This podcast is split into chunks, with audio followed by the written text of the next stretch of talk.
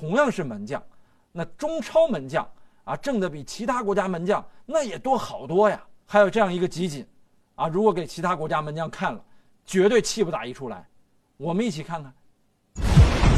天津泰达门将杜佳继承了法国黄油手门将巴特斯的衣钵。话说你不能穿身黄的就有黄油手啊！看杜佳这个郁闷的表情，我特别想问他这个黄油是哪儿买的呀？手抄咋这么滑？杜佳就这么排在了第七位。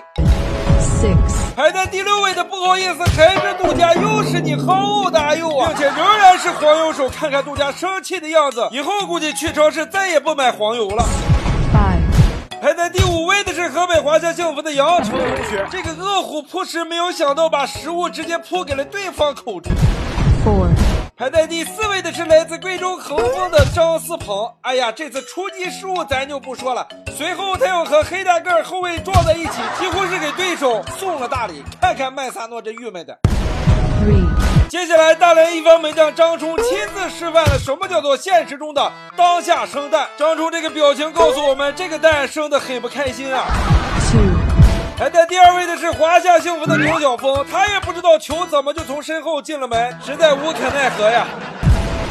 大连一方门将张冲也是第二次入选，他把球扔对方球员屁股上，然后就跟裁判抗议。我只想说，哎，再次声明啊，我们的这个小制作呢。